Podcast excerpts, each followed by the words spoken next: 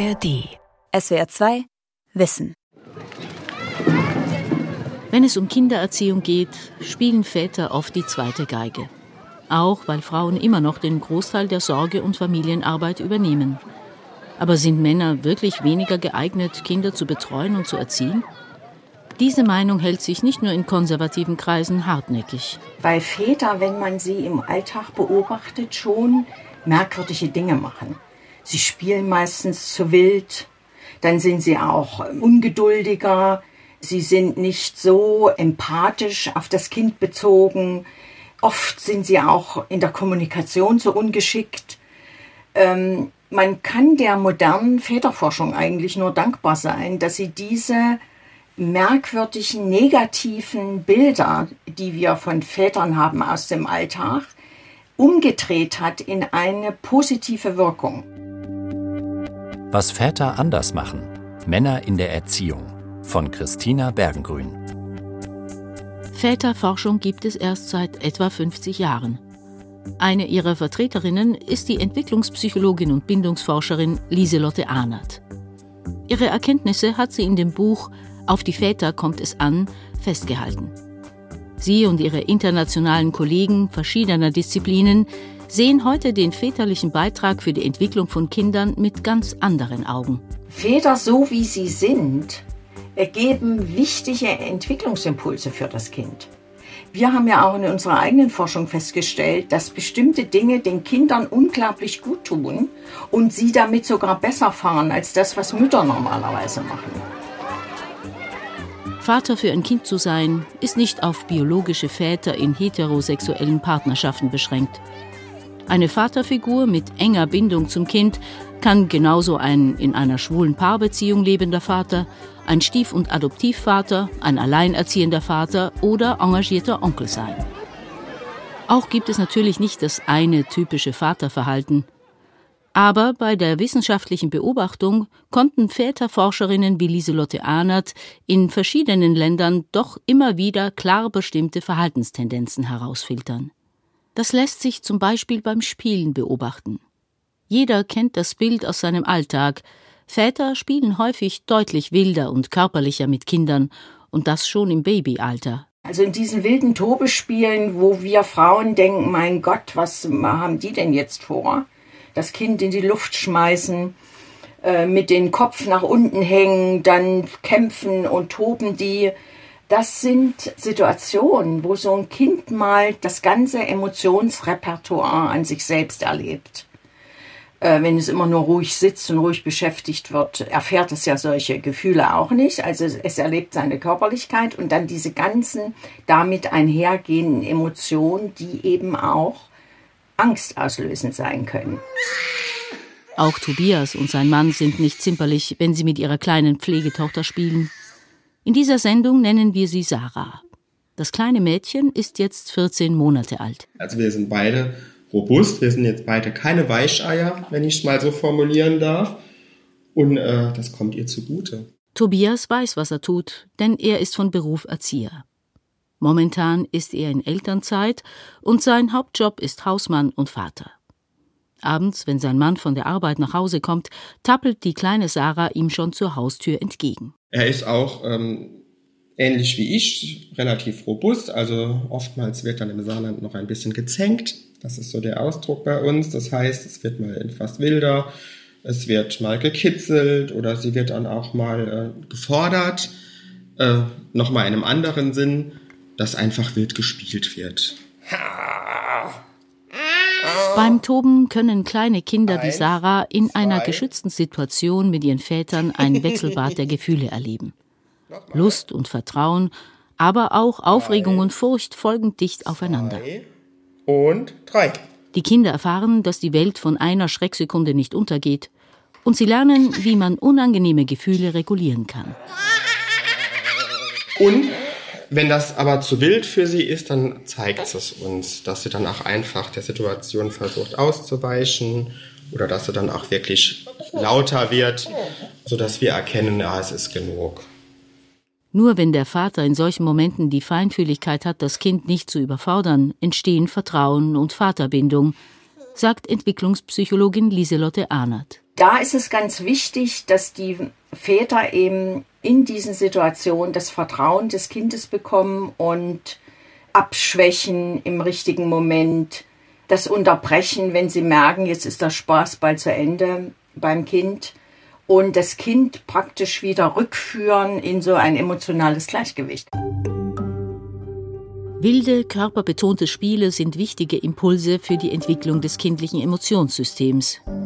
Kinder, die oft wild gespielt hatten, kamen später im Leben besser mit herausfordernden Situationen wie Angst und Stress klar und hatten eine bessere Selbstkontrolle. Aber nicht nur beim Spielen, auch beim Sprachlernprozess der Kinder können Väter wichtige Akzente setzen.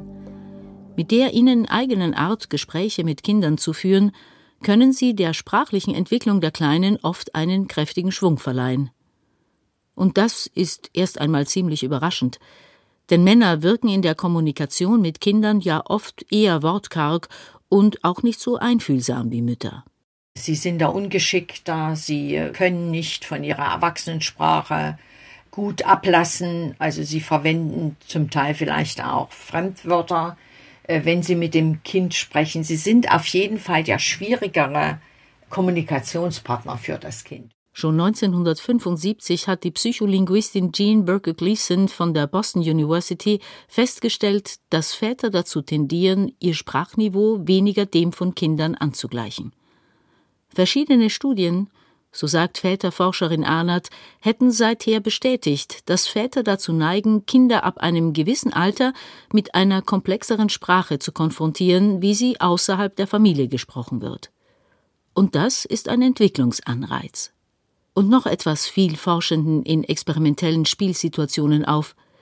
Sie beobachteten dabei, getrennt voneinander, Väter und Mütter mit ihren Kindern und stellten fest, die Väter stellten den Kindern viel mehr W-Fragen als Mütter. Also wer, was, wie, warum, äh, so dass Kinder sich erklären müssen und man kann da sehr, sehr gut nachweisen, mittlerweile jetzt in sehr vielen Studien und wir haben das auch getan, dass genau diese Sprachsituation die Sprachproduktion, also das Sprechen des Kindes, äh, antriggert.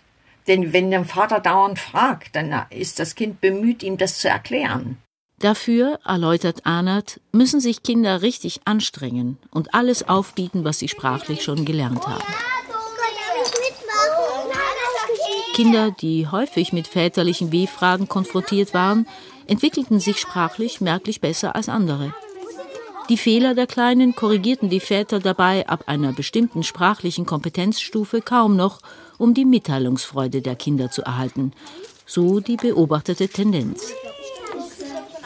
Also Vätern ist es doch dann letztendlich eher wichtig, dass sich das Kind mitteilt. Wenn Väter einen etwas anderen Schwerpunkt setzen und die Kleinen viel zum aktiven Sprechen bringen, ergänzt dies das mütterlich einfühlsame Sprachlehrprogramm geradezu ideal. Der ungestüme, fordernde Vater, die umsorgende Gluckenmutter. Sind das nicht reine Stereotype?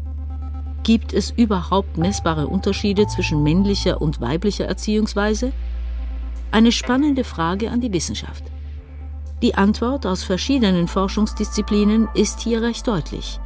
So die Soziologin und Geschlechterforscherin Johanna Possinger von der Evangelischen Hochschule Ludwigsburg. Studien mit heterosexuellen Paaren haben gezeigt, dass es in der Tendenz unterschiedliche Erziehungsstile von Müttern und Vätern gibt. Die Mütter neigen eher, es gibt natürlich Ausnahmen, aber eher zu einem fürsorglich umsorgenden Erziehungsstil, der auf das Wohlbefinden und die Sicherheit des Kindes ausgerichtet ist. Und die Väter neigen in der Tendenz dazu, Kinder körperlich anzuregen, herauszufordern und sie zu ermutigen, auch Risiken einzugehen. Johanna Possinger schränkt ein, dass es natürlich auch behutsame und behütende Väter gibt, genauso wie Mütter, die mit ihren Kindern gerne toben oder wild spielen. Aber in aller Regel wurde in Studien doch das Gegenteil festgestellt. Worauf das aber zurückzuführen ist, das ist die interessante Frage.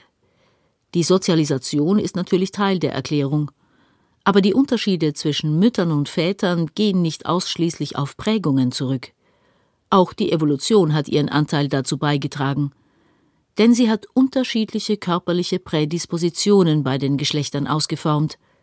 Das hat die Psychologin und Neurobiologin Ruth Feldman von der israelischen Bar Ilan Universität mit Experimenten und bildgebenden Verfahren auch für das Elternverhalten gezeigt. Das mütterliche Hirn ist durch die Schwangerschafts- und Stillhormone schon vorbereitet. Väter aktivieren dasselbe Netzwerk durch einen anderen Prozess.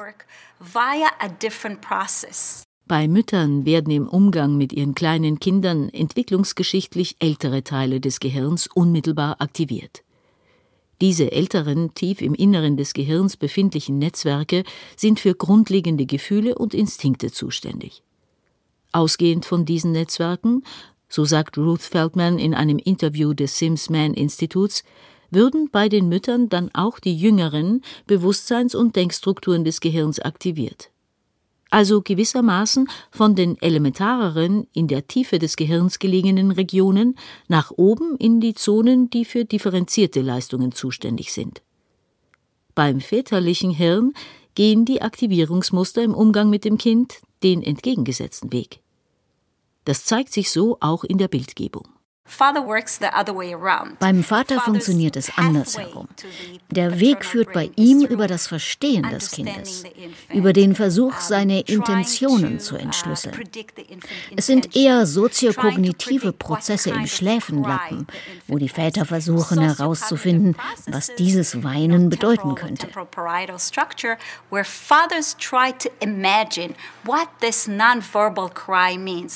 Ist das Kind müde, will es essen oder spielen. Und das wiederum aktiviert von oben nach unten die archaischen Fürsorgenetzwerke des Säugetiers in subkortikalen Strukturen. Die Unterschiede kann man sehen, wenn man sich die entsprechenden Hirnscans anschaut. Feldman und ihr Team erkannten zum Beispiel, dass bei Vätern die Hirnregion Sulcus temporalis superior im Umgang mit dem kleinen Kind viel stärker aktiviert wird als bei Müttern. Jener Teil der Großhirnrinde, der damit beschäftigt ist, nonverbale Signale des Säuglings zu entschlüsseln.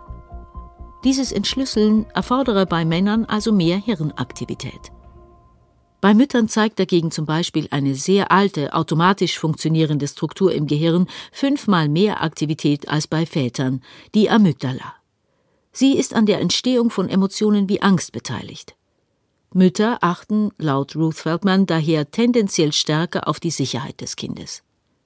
Der Weg zur fürsorglichen Elternschaft führt bei Müttern und Vätern also neurobiologisch gesehen in unterschiedliche Richtungen. Aber daraus sollte man keine falschen Schlüsse ziehen, denn manchmal führen mehrere Wege nach Rom. Man sieht, dass das väterliche Gehirn so flexibel ist, dass es sich abhängig davon entwickelt, wie viel Kinderbetreuung dieser Vater leistet. Die Analysen zeigen, je mehr Väter in die Fürsorge investieren, desto mehr passt sich ihr Gehirn an. Können sich also Väter genauso liebevoll und fürsorglich um kleine Kinder kümmern wie Mütter? Auch hier gibt Geschlechterforscherin Johanna Possinger eine eindeutige Antwort. Die Forschung ist sich einig darin, dass Menschen unabhängig ihres Geschlechts gleichermaßen gut in der Lage sind, sich um die Bedürfnisse von Kindern zu kümmern. Also hier gibt es eigentlich keinen Geschlechterunterschied, ähm, was Mütter oder Väter hier besser machen.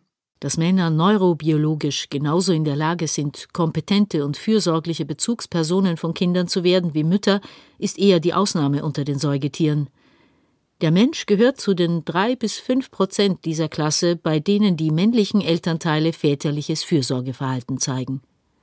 Aber nicht automatisch, denn um fürsorgliche Väter zu werden, passen sich Männer nicht nur neuronal, sondern auch hormonell und psychisch an die Vaterrolle an. Und zwar umso stärker, je mehr sie sich mit dem Kleinkind beschäftigen.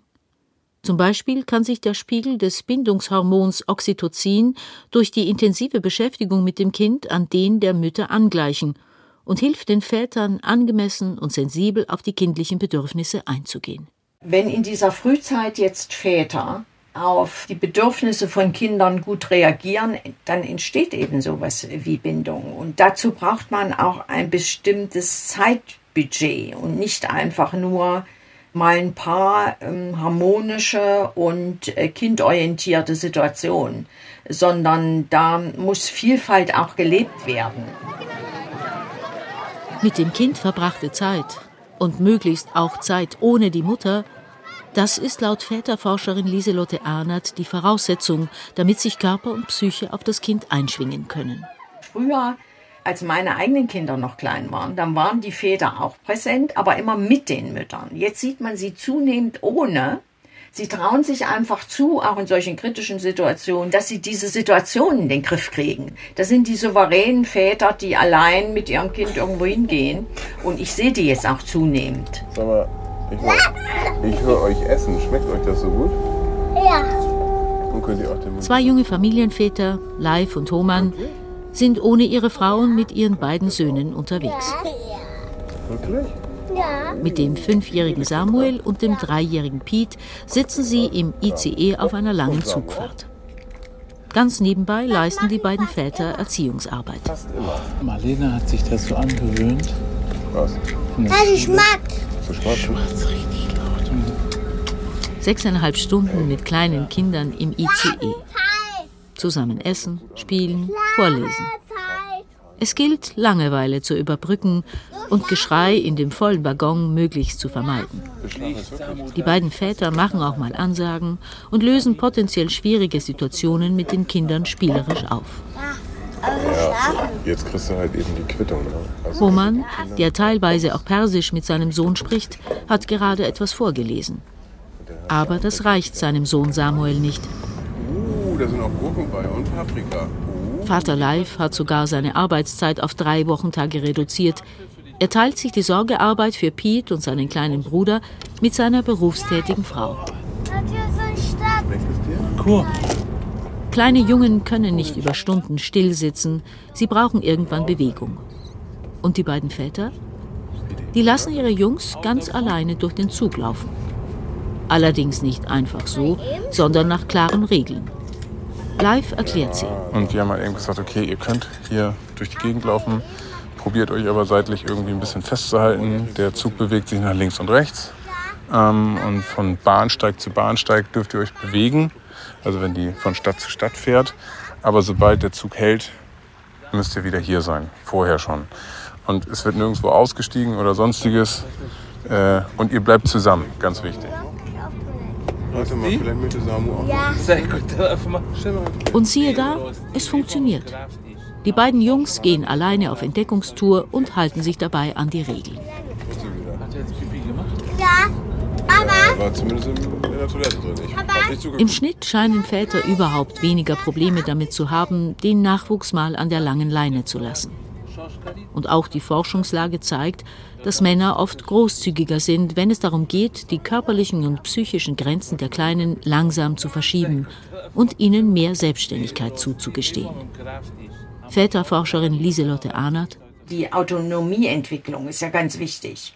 Es ist nie die Idee der, der Bindungstheorie gewesen, dass so ein Kind sein ganzes Leben lang an, am Rockzöpfel der Mutter hängt, sondern Bindung soll nur eine Plattform sein für ein Kind, das später die Welt selbstverständlich und selbstsicher erkunden soll. Wenn Kinder neue Herausforderungen selbstständig meistern, gehen sie langfristig gesehen motivierter, selbstwirksamer und widerstandsfähiger durchs Leben. In puncto Autonomie, Emotionsregulation und Spracherwerb können Väter also ganz eigene wichtige Entwicklungsimpulse setzen. Dass Mütter und Väter Bindung anders leben und unterbewusst andere Strategien verfolgen, konnten die Forscher um Lieselotte Ahnert auch bei Trotzanfällen beobachten.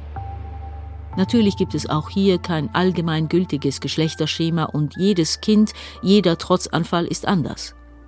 Aber auch hier kristallisierten sich Tendenzen heraus. Beim Trotzverhalten zum Beispiel ist das direkt kontraproduktiv, wenn Mütter dahinstürzen und das Kind jetzt in der Trotzphase auch noch beruhigen wollen.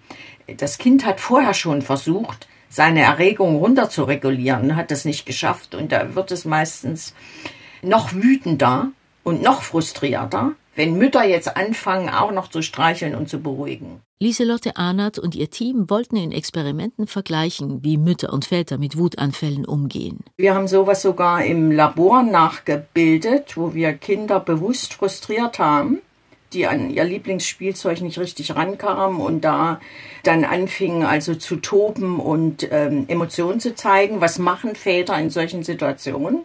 Und haben wirklich festgestellt, also die Kinder werden nicht so schnell wütend und frustriert, wenn der Vater dabei ist. Und die Zeiten verlaufen auch kürzer. Anfangs ließen die Wissenschaftler die Probandenkinder mit ihrem Lieblingsspielzeug spielen. Dann schlossen sie das heißgeliebte Stück in eine Box ein, wo die Kinder es zwar sehen und berühren, aber nicht wieder herausnehmen konnten. Früher oder später wurden die Kinder sehr frustriert. Manche tobten regelrecht. Mütter und Väter wurden dann, getrennt voneinander, gebeten, den Kindern beizustehen. Die Väter, so beobachteten Arnold und Kollegen, trösteten weniger. Stattdessen unterstützten sie die Kinder eher in ihren eigenen Bemühungen, sich selbst zu beruhigen und eine Lösung für das Problem zu finden. Zum Beispiel, indem sie das Kind in der Vorstellung bestärkten, das Spielzeug fühle sich ganz wohl in der Box und wolle deshalb lieber dort bleiben. Die Väter sind da ganz ruhig und bringen sich da langsam ein und versuchen, die Selbstbewältigungsstrategien des Kindes zu stärken. Und das ist natürlich eine ganz tolle Basis für spätere Entwicklung. Es gibt noch einen weiteren Bereich, bei dem Väter den Kindern etwas sehr Wichtiges mitgeben können. Es geht um Rivalität.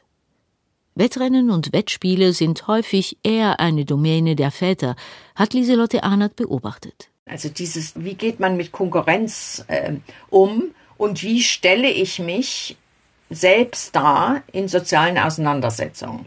Und das kann man sehr schön zeigen an Regelspielen, die ja auch viel in Familien äh, gemacht werden. Da sehen wir, dass Väter dort eigentlich konsequenter sind als Mütter. Ähm, komischerweise wollen die dann eher auch mal gewinnen. Sie stellen sich auf Augenhöhe mit dem Kind und spielen dort. Konkurrenz und führen das Kind dazu, dass es Niederlagen zu akzeptieren lernt. Wettbewerbssituationen gehören zum Leben. Nicht immer geht es dabei gerecht zu, oft zieht man den kürzeren und muss mit Niederlagen und seiner eigenen Frustration zurechtkommen. Hier ist natürlich klar im Vorteil, wer das schon früh mit einem Sparringspartner geübt hat. Noch ist die Erde zu groß für dich doch nicht für den, der du einmal wirst. Wie lange darf ich dich begleiten und das, was ich schon habe, mit dir teilen?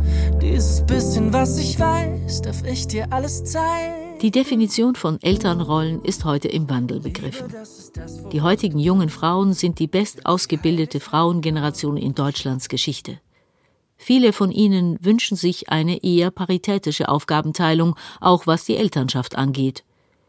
Und auch die Zahl jüngerer Männer steigt, die beim Aufwachsen ihrer Kinder nicht mehr nur Randfigur sein wollen, sagt Soziologin Johanna Possinger.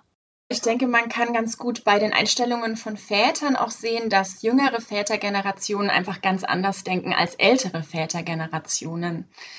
Die jüngeren Väter wünschen sich sehr stark, es anders zu machen als die älteren Väter, also als ihre eigenen Väter.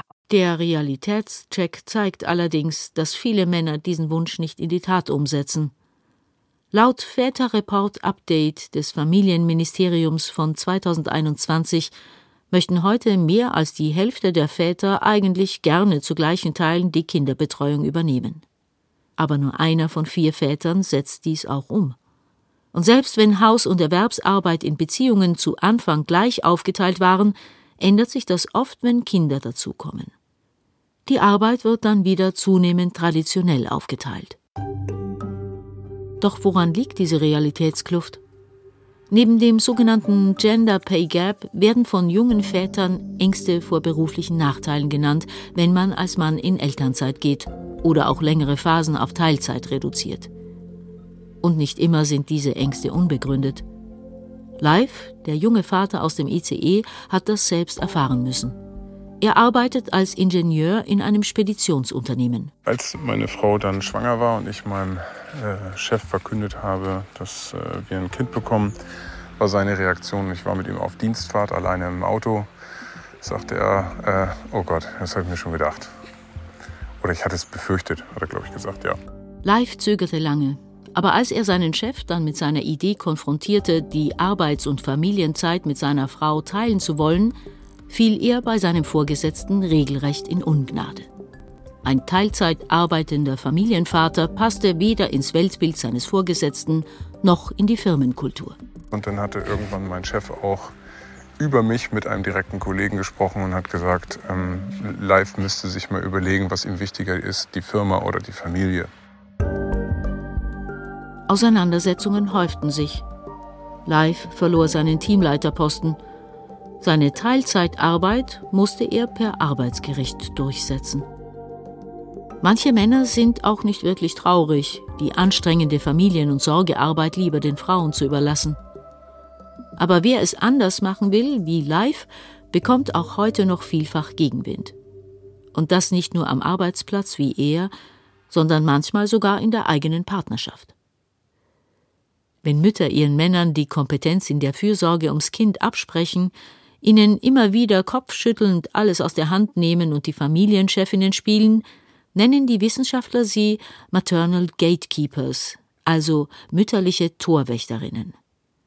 Werden die Väter ständig kritisiert, schränken sie ihr Engagement irgendwann ein.